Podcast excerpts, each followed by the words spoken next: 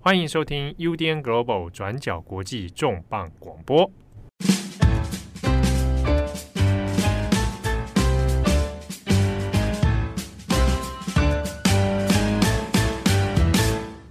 Hello，大家好，欢迎收听 UDN Global 转角国际重磅广播。我是编辑木仪，我是编辑赖云。今天这集重磅广播非常特别，是我跟赖云第一次搭档。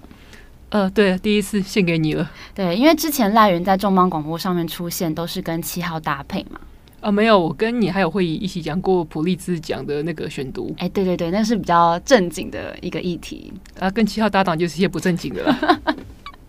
好，那我们其实发现说，很多听友都非常期待赖云可以出现在重磅广播上面，有吗？有的，我们去看一下那个海量的讯息，很多人都很喜欢你。那这次之所以会一起来主持这集节目呢，主要是因为这次的题目是我们两个都很有兴趣，那也想要多深入探讨的一个题目，就是最近美国闹得沸沸扬扬的，而且牵涉到大学入学的平权措施 （affirmative action）。好，那针对这个题目呢，我们之前在 Daily 上有稍微跟大家分享过，主要是简单介绍这个几十年以来在招生方面的这个平权措施哦，在上个礼拜被最高法院裁定是违宪。那这件事情在美国，尤其是在这种种族非常多元的社会，算是一个相当重大的事情哦。那我们今天的节目，除了要来深入介绍这个平权措施它在历史上的意义，以及它被这样子裁定违宪的前因后果之外呢，我们还要特别聚焦在亚裔的学生，他们对这件事情到底有什么样的看法？那我跟赖源在讨论这个题目的过程当中，我们有发现，其实亚裔在所谓的多元的这个论战当中，一直算是夹在中间的。那其实呢？我们发现住在美国的亚裔，他们其实社群里面对于这一项政策也是有非常多两极的意见。对，这很有趣，因为就连我们身边很多在美国长大啊，或是在美国生活的亚裔的亲戚朋友，他们有一些人也很支持，但是有一些人非常反对哦，觉得说现在美国社会他们并没有平权到可以不需要平权措施了。所以，我们今天的这集重磅广播就是要来深入探讨这个问题。究竟把种族作为招生考虑因素的状况之下，亚裔学生他们真的是绝对受惠的对象吗？那他们怎么看？他们赞成吗？又或是是不是在广大的所谓亚裔的学生里面，有一些更少数的族群，他们的声音是没有被看见的？那我们今天就要来讨论这个问题。好，那首先呢，我们要先来聊聊裁定平权措施违宪的前因后果。这次被裁定违宪的两间学校，一间是非常知名的哈佛大学，那另外一间是北卡罗来纳大学。这两间学校在美国算是历史最悠久的私立大学跟公立大学。像哈佛是在一六三六年的时候成立，那北卡罗来纳大学的教堂山校区则是在一七八九年的时候成立，他们都有两三百年的历史了。那这两间大学在招生的时候，他们会有一个制度来保障特定族裔的就学权，也就是说，在招生的过程当中，他们会把一些特定种族背景的申请者 highlight 起来，然后依照校内保障的名额来优先录取他们，这就是所谓的平权措施 （affirmative action）。那当然。种族只是所有考量因素当中的其中一环哦。我们知道，申请大学的时候，他们除了学术成绩之外，还要相当程度的有丰富的这个课外活动，像是要有做公益的经验啊、社区服务等等。所以，对于美国大学来说，申请者他们个人跟生活经历，还有他们个人的能力，非常的重要。不过，在平权措施之下，特定族裔，像是非裔、拉丁裔、亚裔学生等等。他们有一定的保障，可以被优先考虑。这个主要是基于历史的因素哦。我们过去看到，美国很多政策对于白人和男性都相对来说比较有利，那也严重侵犯了女性跟其他种族的权益，特别是非裔人士的权益。所以在一九五零年代的时候，民权运动开始，就有很多有关于消弭歧视现象的辩论。那再加上当时妇女运动也慢慢出现了，所以慢慢进一步的扩大。而校园的平权措施会开始出现，也是为了要消弭掉美国社会长期以来的种族歧视问题。那随着时间慢慢来到近代，校园也开始注重所谓的多元。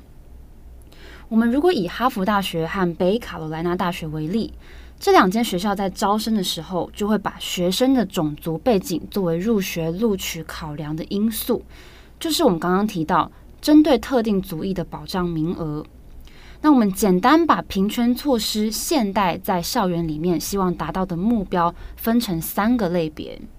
第一个是要确保不同族群的就学权可以被保护。那对于有一些特定族裔来说，也许平权措施也是可以让他们获得阶级流动的机会。那再来第二个，靠着保障特定种族的录取名额，也可以提升大学校园教育的多元性，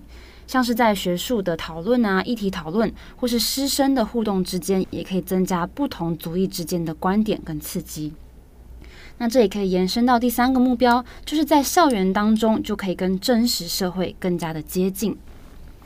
好，那这个看似利益良善的平权措施呢，在六月二十九号上个星期的时候，被美国联邦最高法院判决违宪。那这个结果对于很多人来说，并不是一个很好的消息哦。那有一些人认为说，平权措施有它存在的意义，就像我们刚刚提到这三个目标。那如果真正落实了，照理来说是有益处的，不过平权措施始终存在着非常大的争议。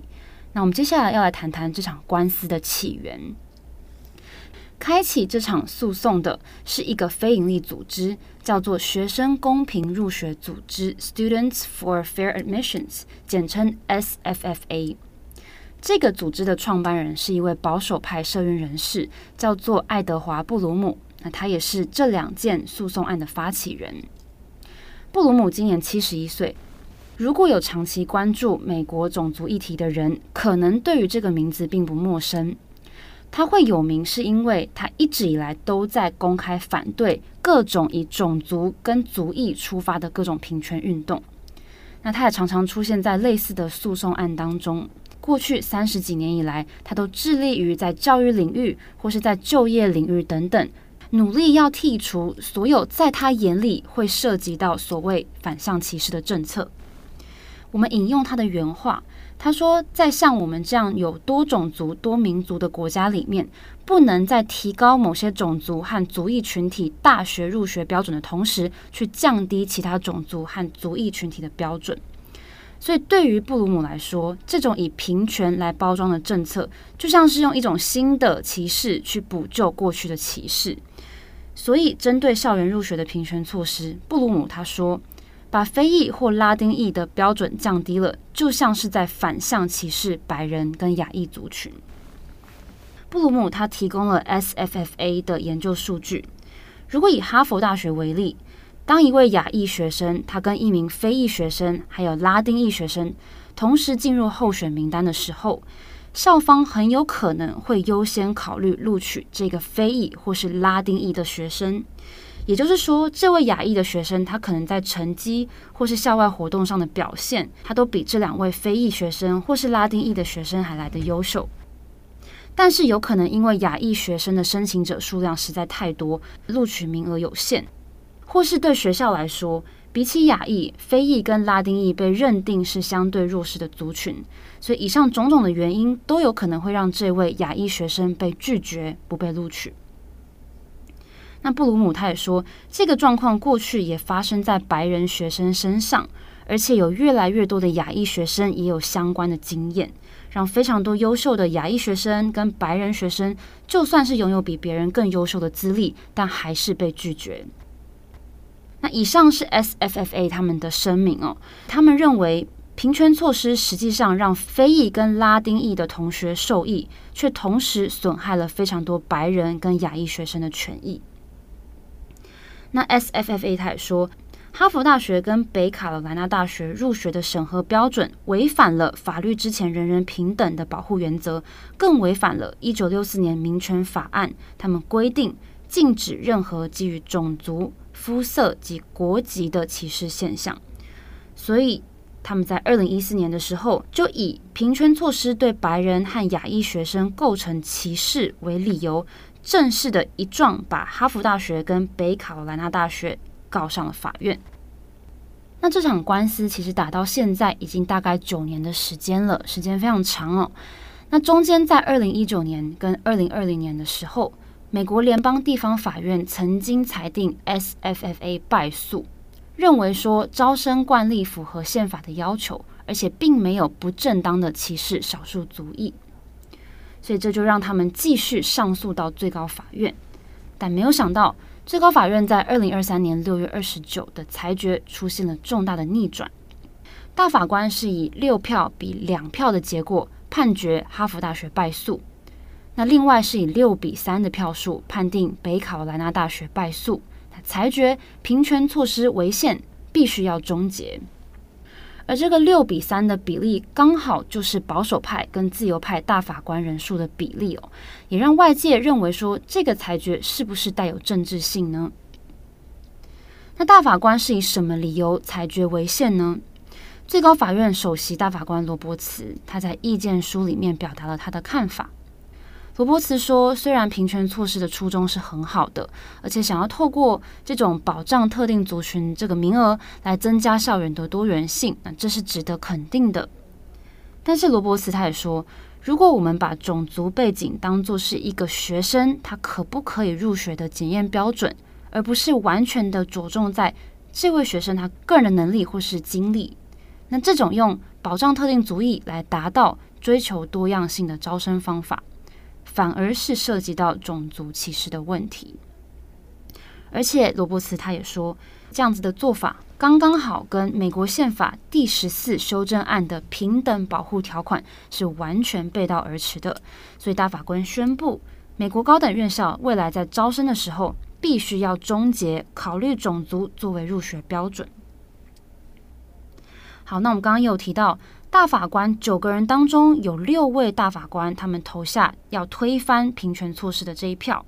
那有三位大法官是投下反对票，也代表着并不是九位大法官他们都认同平权措施应该要被终结。那这些大法官他们都怎么说呢？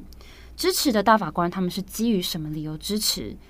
有关大法官的正反方攻防，我们接下来由赖云来跟大家聊聊。嗯，好的。刚刚说到六比三的投票结果，这六名呢，毫无疑问就是保守派的大法官。三张反对票呢，就是以民主党所提名的三位自由派大法官所投下的。那他们所提出意见书，呃，双方的意见依然是强烈的碰撞哦。像刚刚提到的首席大法官罗伯兹，他非常直接的表示说。平权措施哦，在实行上面啊，都无可避免会涉及种族歧视，也就是刚刚所提到的白人亚裔学生录取比例会受到影响。他也表示说，我们从来没有允许过大学的招生计划这么运作，如今我们也不会允许。他也引述了 SFFA 所提供的数据，指出如果用学业表现把所有申请北卡罗来纳大学的学生表现排名成十分位，就是十等份。那在第一分位的非裔申请人里面，录取率有八十趴，超过八十趴，但白人跟亚裔的录取率都不到七十。那到第二分位差距就更明显了，大概八十三 percent 的非裔申请人会被录取，但是白人录取率剩下五十八 percent，亚裔就是四十七 percent。那像这么明显的差距，好像看起来对于白人学生、对于亚学生相当的不公平。罗伯斯也是用这个数据去证明说，对现行的平权措施，真的对于亚裔学生来说，学业成绩被低估了，然后学亚裔学生也因此受到了歧视。那除了罗伯斯以外呢，另外一位的保守派大法官托马斯 （Clarence Thomas） 他也跟罗伯斯抱持的一样意见哦。他表示说，美国的宪法应该是要要求色盲政策 （color blindness），意思就是说。你对于一个人的评断是根据他的能力、他的资历、他等等的综合表现品质，而不是根据他的肤色。你就这样做，你看不见他的肤色。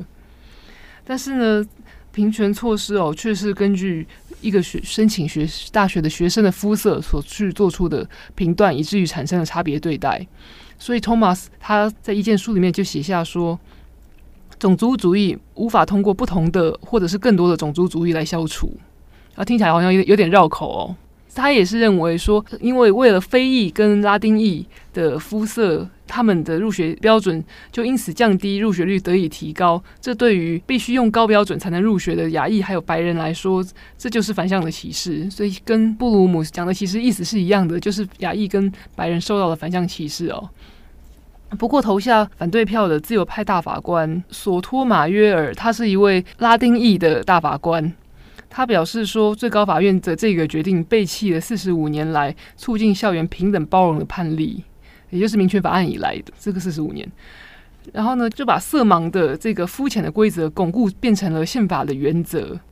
因为呢，在现在的社会里面，种族问题一样是普遍存在的，并不是今天法律说哦，我们很平等哦，我们不会根据肤色对别人做出评断，那我们一切根据大家的能力。法律写是这样写，但是在现实社会里面，用想的就知道执行上面有困难。但在现实的实际情况上面，因为种族而产生的问题依然是无所不在。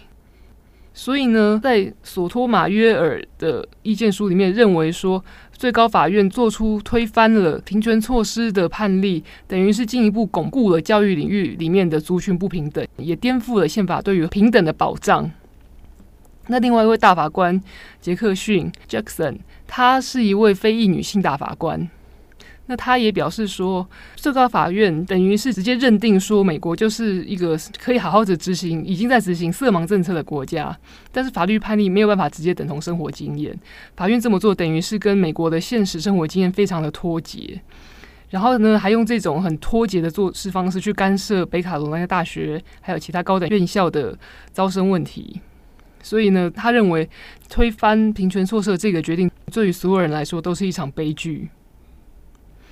不过，当然对这些反对意见，罗伯兹还是认为说，如果最高法院继续支持平权措施的话，其实就等于是代表最高法院支持到哪一个的特定的种族。那其实我们回头来看哦，大学之所以会实施这些平权措施，可以追溯回到六零年代，就是民权运动风起云涌的六零年代。在一九六一年的时候，那时候的美国总统甘乃迪总统他发布的一零九二五号行政命令，那里面规定就是对于政府雇员呢，要采取平权行动，确保申请人就是职位的申请人可以得到雇佣，还有雇佣的期间可以获得平等的待遇。不受到其种族、信仰、肤色、国籍来影响。后来呢，一九六五年，詹森总统又发布了第一一二四六号行政命令，取代了这一条。其实，第一一二四六号行政命令的内容跟前一条甘乃迪总统行政命令其实是差不多，也是禁止联邦政府基于种族、肤色、宗教、国籍进行就业歧视。那到一九六七年，禁止歧视的选项又多上了性别这一条。就是不可以基于性别进行就业歧视。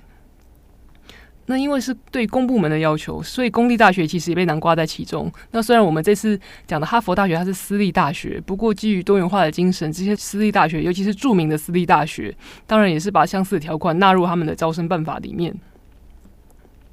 一九六四年的民权法案同样是奠基于对于少数族裔、美国原住民还有妇女等弱势群体的关注，尤其是特别关注他们这个弱势群体的教育跟就业的问题。可是呢，亚裔在其中就扮演一个很很特别的角色，因为在美国，其实不管是亚裔自己形容，或者是一些比较主流的媒体形容，亚裔常常会呈现出一种所谓的模范少数族裔的形象，因为亚亚裔呃认真工作。然后呢，读书也认真，然后常常社经地位高，纳税的好公民等等的这种呃，算是刻板印象。可是呢，你这个印象在大学入学里面却对牙医造成了一种负面的影响。呃，我们回归最基本的问题，平权措施想要保障的是弱势的族群，那弱势的族群经常连直接连接到的就是经济弱势，但是很多牙医。尤其是现在的已经在美国落地生根的第二代、甚至第三代、第四代的亚裔移民，他们并不会被归类在经济弱势里面。我相信各位台湾人生长在亚洲社会，一定有强烈的感觉，就是牙医非常的重视功课，所以牙医的学业成绩往往是非常的优秀，可能是自己很聪明、很努力，也可能是虎爸虎妈逼出来的。所以在 SAT，就是美国的呃学历能力测验里面，牙医的成绩常常是名列前茅。但在申请学校的时候，鉴于平权措施对于不同族裔名额限制，会演变出一种情情况，就是牙裔的录取分数会比其他族裔的人还要高出非常的多。很多人认为牙裔在入学上反而受到了歧视的情况，也导致牙裔在这一次的平权措施诉讼里面很吊诡的成为保守派的掩护工具。嗯，布鲁姆他并不是一个牙裔，他是个白人，但是他在论述上面是非常大力强调，亚裔跟白人都因为这个平权措施而受害了。而事实上呢，在美国社会里面，也常常看到亚裔他们的政治立场，很多亚裔的政治立场是跟白人比较接近的，这也是亚裔在美国社会里面一个很很独特的处境。那在另外一方面呢，其实平权措施多年来是不断的被挑战，包括这次讲到哈佛，还有过去耶鲁，都曾经爆发过在入学的标准上面，因为对亚裔的标准更高，或者是对于相似条件相似的申请人，可能比较偏好拉丁裔或者是非裔的学生，导致歧视亚裔的争议，甚至美国司法部。也直接认定耶鲁大学在二零二零年的时候，在大学录取上歧视亚裔与白人。其实 BBC 也曾经报道过，要申请普林斯顿大学入学的话，亚裔的申请人 SAT 成绩要比白人学生多五十分，嗯、比拉丁裔学生多两百三十五分，嗯、比非裔学生多出两百八十分。哦，差很多哎。哦，我好不想考试哦，看到这个就好难过。请问，其实另外值得一提的是哦，在加州大学系统，就是大家很常听到的伯克莱啊、UCLA 啊的那个加州大学系统，嗯，他们在一九九六年因为加州公投通过一项法案，叫做《加利福尼亚州民权倡议》，简称第二零九号提案，是禁止所有政府相关机构基于种族或是性别给予个人的优惠待遇。那加州大学当然算是政府相关的机构。所以呢，那个时候开始，加大理事会也取消了根据族裔配额的招生政策。那在取消之后，其实亚裔学生的比例是真的有上升。不过，在入学上面，加大也是会考虑更多综合因素的。好，那以上听完呢，我觉得非常的有趣，因为亚裔实在是算是很特别的一种存在，因为在整个人口里面，亚裔只有占百分之七的人口。那就比例来说，可以说是少数族裔，而且在生活当中，他们不免常常会遇到很多种族歧视的问题，特别是在有一些州份也相当的明显。但是在大学入学这件事情来说，亚裔却常常被看作是一种像刚刚赖人提到模范少数族裔的存在。而且我们发现说，在平权措施的论述之下，似乎亚裔还可以跟白人放在一起讨论。变成是共同被这个制度反向歧视的一个族群。那身为亚洲人，我们在讨论这个问题的时候，就会很好奇了。在美国的亚裔族群，他们到底都是怎么看的呢？他们是认为学生在大学入学的时候，应该要撇除族裔，各凭本事来竞争吗？或是其实有不少人他们是支持平权措施的？那如果是的话，在被相对排挤的情况之下，他们为什么还会支持？我们先来看一些调查数据哦，在今年六月八号，也就是大法官公布裁决结果前不久，美国一个知名的民调机构，也是一个美国的智库，叫做皮尤研究中心，他们发布了一个最新的研究，来探讨亚裔美国人他们都是怎么来看这个超级争议的平权措施。先讲结论。总的来说，在所有受访者当中，有百分之五十三的亚裔美国人，他们认可平权措施的基本概念，也就是他们认为说，如果可以透过保障特定族裔来增加多元性，那这是一件好事情，他们是认可的。但是，即便有超过一半的亚裔美国人，他们认可这样子的精神。还是有超过四分之三的亚裔美国人，他们认为高等院校他们在招生的时候不应该把种族当作是一个检验的标准，这个比例是百分之七十六，相当的高。那造成这种观点矛盾的因素其实有非常多，我们接下来就要一个一个来讨论。那我们发现说，其中政党倾向可能也是有一定程度的影响。像是在这个皮尤研究中心的调查当中，有大概百分之六十四的亚裔民主党人哦，是支持民主党的人，他们是支持平权措施的。那相比之下，只有百分之三十二支持共和党的亚裔美国人，他们是反对平权措施的。那我们现在看到平权措施在亚裔美国人之间也存在着非常大的观点差异，有很多人认同，但是也有很多人反对。有关这一题，不管是我们在新闻上看到的资料，或是我们问了身边认识的人哦，他们也都有不一样的看法，其中甚至还存在着世代差异。比如说，像我有一个朋友，他是土生土长的美国人，那他的父母都是美国第一代移民哦，他跟我说。他身为亚裔，他是很支持废除平权措施的，因为他希望自己能够被一视同仁，各凭本事来申请学校，共同来竞争。但是他的妈妈身为第一代的移民，他就会有不一样的想法。不过这不代表所有的移民二代他们都是支持的。那亚裔群体之中存在意见分歧，也有可能是跟亚裔族群本身就非常多元是有关系的。也就是说，不同族裔可能会有不同的想法，而不同族裔群体他们受教育的程度可能也会存在差异。在皮尤研究中心的这份调查当中，我们可以看到，在二零一九年，二十五岁以上拥有高等教育学位、拥有高等教育学位的亚裔美国人的比例是百分之五十四。那这个数字是远远高过于美国的总体比例哦，是百分之三十三。但是亚裔这个字眼，其实我们指涉的对象非常的广泛。我们通常讲到亚裔的时候，我们脑中想到的不外乎就是台裔、中国裔、呃韩国裔等等这些东亚人。但是在美国的亚裔族群其实是很多元的。就比例最高的六大亚裔族群来说，就包含了印度裔、华裔、菲律宾裔、越南裔、韩国裔以及日本裔。那在这六大亚裔族群当中，拥有大学学位的比例最高的并不是华裔哦，而是印度裔，有高达百分之七十五的人是拥有大学以上的学历，而比例最低的则是越南裔，是百分之三十二。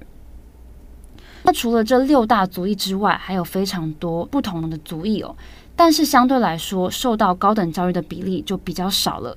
像是人口比较少的寮国裔当中，有大学以上学历的比例只有百分之十八，那不丹裔则是只有百分之十五。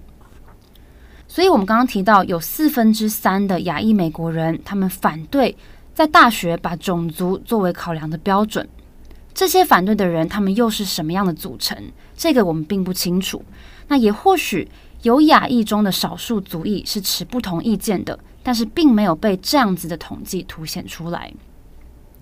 好，那如果我们再度的先把亚裔社群作为一个单位，那我们要来看看一些实际有受访的亚裔人士他们是怎么看的。《华尔街日报》他们针对这一题有访问了一个非常知名的入学咨询机构，叫做 HS Two Academy。这个机构他们设立在亚裔人口非常多的加州跟德州。那他们说，多年以来，他们辅导过非常多的学生，帮助他们准备大学入学的申请资料。那他们辅导的对象多半也都是华裔、印度裔以及韩国裔的学生。而根据 HS2 Academy 他们实际的观察，他们说，多年以来，真的有很多大学，他们是为非裔跟拉丁裔的学生提供入学名额的优惠。而且是非常非常明显排挤掉很多他们所辅导的优秀的亚裔学生。这个机构的主任杨先生，他受访的时候他说，他们辅导的六百多位学生，大部分都是来自第一代或是第二代移民的家庭，而且多半都是中产阶级家庭的孩子。而且这些家庭他们都非常重视孩子的教育，那也愿意投入大量的资源，让孩子们可以接受最好的教育，然后进到最好的学校。不过，常常出现一种情况是，这些带着优秀的履历跟资历申请顶尖大学的学生，他们被拒绝了。那这让很多家长跟同学都感到不满哦。而这次大法官宣告平权措施违反宪法，也让他们其实是感到很开心的。他们认为说，未来如果校园可以摒除掉这种考虑种族背景，那也许就能够给更多亚裔学生平等入学的机会。那也有反对平权措施的亚裔学生，他们觉得自己已经受够了，实际上被相对排挤的状态之下，还被误认为是受贿的一群人哦。事实上，他们希望自己可以被一视同仁。那针对这件事情，也有大学老师出来分享他们辅导学生的经验。这是一位美国贝兹学院环境学助理教授 Tyler Austin Harper 他的说法哦。他说他在协助学生撰写申请资料的时候，他有发现，现在有越来越多的华裔跟韩国裔的学生找他求助，说我到底要怎么样才可以在我的履历上看起来不这么亚裔呢？或是说我要怎么样补强我在别的领域、别的专长的优秀表现，来淡化我自己身为亚裔的身份？这位教授就说，他认为平权措施已经渐渐的让很多很多亚裔学生有认知到，说我必须要把自己的身份认同缩到最小，我才可以顺利录取自己心目中最理想的大学。那这位教授说，他觉得这是一件很可怕的事情。好，那以上我们说了这么多反对平权措施的人，他们的看法，但是不是所有亚裔他们都是这样子想的？像讲到准备履历，就有学生说，他过去去找入学咨询机构的时候，他们被建议说不要太凸显自己有亚裔的血统，不然可能会遇到被排挤的状况。不过有学生他说他还是照做了，因为他认为亚裔的成长背景就是成就他这个人非常重要的因素。而他后来也顺利的录取了哈佛大学，而且他并不后悔当时有这么做。那也有人认为，美国社会存在的种族主义并不会因为平权措施被裁定违宪之后而彻底的消失，反而如果把平权措施拿掉了，那虽然可能会更接近种族色盲的这种境界，但是事实上可能是非常难做到的。那就像是有一位出生于亚利桑那州的华裔学生 Tony Ryan，他就读的是耶鲁大学哦。他说，过去他在高中的时候，他也很反对大学把种族作为录取标准的这种做法。那他觉得说，把特定族裔拿出来给他们好处，就很像是在变相的歧视他们。但是后来他慢慢研究美国有不同族裔之间的贫富差距之后，他也开始慢慢了解到说，美国现在其实还是有很多人是需要靠着平权措施来做阶级流动的。而且他进到耶鲁大学之后，他开始积极的参与亚裔美国学生联盟的活动跟倡议。他说，平权措施某种程度还是可以消弭掉美国教育不平等的问题。而我们刚刚提到亚裔学生有比较认真、比较任劳任怨，而且很多应该也是来自于收入比较高的家庭哦。那就算是我们，也很容易把亚洲人贴上这样子的标签。确实，就数据上来看，亚裔美国人他们的家庭年收入中位数的确是高过全国的中位数的。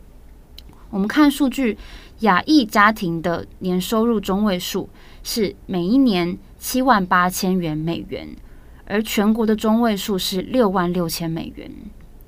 那家庭收入高，某种程度也会反映在这个家庭的孩子他们教育的水平上，这个是没有错的。但是这样子的总体统计方式，其实会有一个很大的问题，就是它会掩盖了不同亚裔群体之间的贫富差距问题。我们回头来看皮尤研究中心他们在二零一八年的一项研究，这个研究说，亚裔美国人虽然家庭年收入的中位数是比全国平均来得高，但是亚裔他们自己的贫富差距也是全国最高的。所以说，并不是所有亚裔家庭他们都能够拥有足够的经济能力，把精力、时间跟资源全部都投资到孩子的教育上面。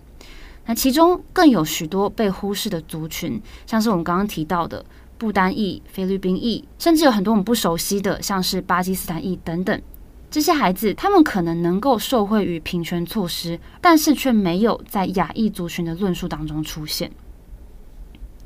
那支持平权措施的人也认为说，过去几十年以来，也因为有平权措施的关系，所以今天才能够像在哈佛大学这种顶尖的学校里面，看到有更多族裔的学生。那谈到这里，我们就会很 confused，说如果平权措施它完全被禁止了，那未来亚裔学生或是其他族裔来说，他们到底要怎么办？他们要怎么在完全不提及或是不凸显种族背景的状态之下，论述自己独特的生长背景？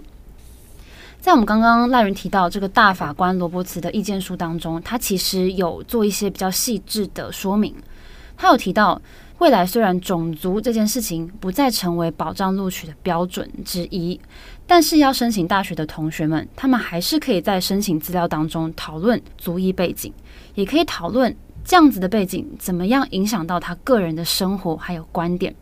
不管是有经历过被歧视的经验啊，或是自己的文化背景如何给自己特殊的影响，这些都是可以的。只是校方不能再以这种 checkbox 的方式来特别保障名额给特定的族裔。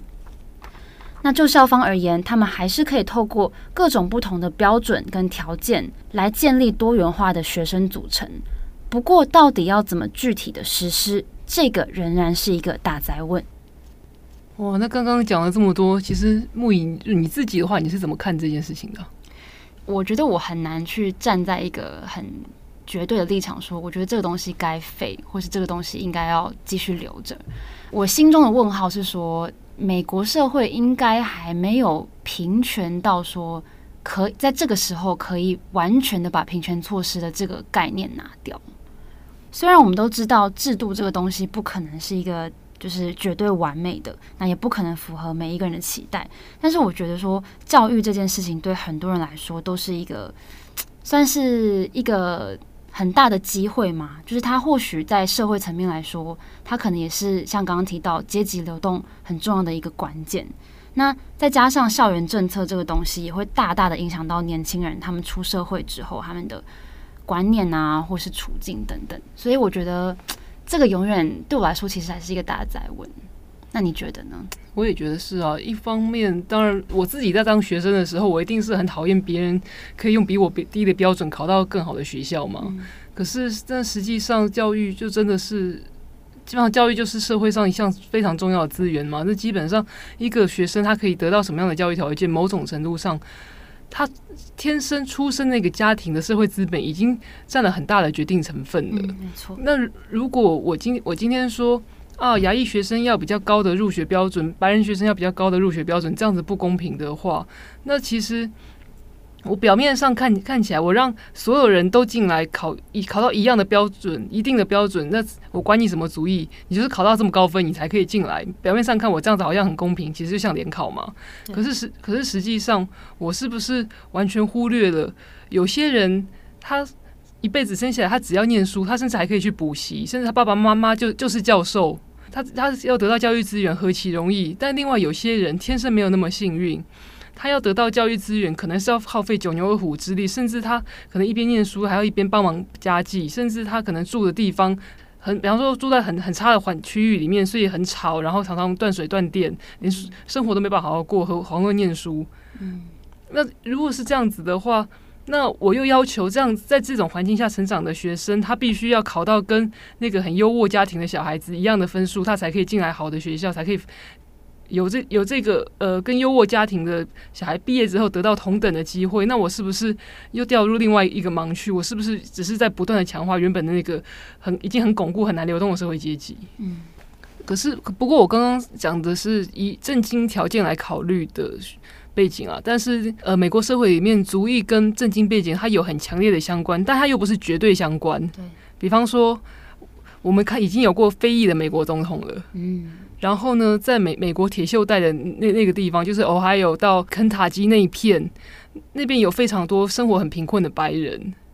或是像刚刚木仪说的，虽然有很多的亚裔，他的政经条件也许是比美国社会平均值高，但是也有另外一部分比较少数，可能像刚刚说的不单裔，呃，也他们也是亚裔，但是他们的政经条件显然是没有这些日本裔、韩国裔、华裔来的高，所以很难哈。对啊，总是不管你社会政策怎么做，都会有一群人被忽略。那其实我觉得没有完美的政策，只有不断修、不断修补、不断想办法往更好的方向走的政策。改革也好，甚至是革命都好。虽然革命现在社会革命比较比较严重，但是我觉得所有的改革都可能是走三步退两步。对，你会不断的经历进步派与保守派的争议，甚至有时候你觉得我好不容易做了一个大的成就，接着去迎来了连续数年的倒退。但是我始终相信，所有人是希望往社会更好的方向而走的，不管是保守派或是进步派，其实没有人是希望这个社会变得过得更不好。差别是在于，我们希望怎么去达成更好社会的理念、方式或是速度。所以，如果我们站在一个希望整个社会共好、共善、我们要共存的立场下，我还是相信，不管有多么缓慢，整个社会都是不断往好的方向前进。但是，这个过程中一定是吵吵闹闹，因为这是是民主社会。如果我们需要考量到每一个人都可以接受、可以照顾到每一个人的话，那这个过程一定是非常吵闹，因为很多人的利益是直接冲突的。对，其实，在研究所有的资料的最后，我还是有一个感觉是，我觉得是正向的。就是我觉得现在大家愿意跳出来，然后不管是用比较呃抗争的方法，或是例如说投书啊，或是我们自己在这边讨论这件事情，我觉得对于不管在美国还是对任何一个社会来说，我都觉得是一件很好的事情，因为大家会来讨论，大家会去思考要怎么样走向更美好的一个社会，所以我觉得这是一件好事情。我也觉得，只要能讨论，就算过程很吵闹，但是有讨论过程里面才，才你才可以让最多的声音被被别人听到，被大家听到，被所有人听到，然后才可以尽量不要有人在社会政策里面被遗漏。好，那有关于美国的这个平权措施，不知道各位听友有什么样的想法跟观点呢？也欢迎大家私讯来跟我们一起讨论。好的，感谢大家的收听。以上是我们今天的转角国际重磅广播。我是编辑木仪，我是编辑赖云，我们下周再见，拜拜，拜拜。感谢你的收听，想知道更多详细资讯，请上网搜寻转角国际。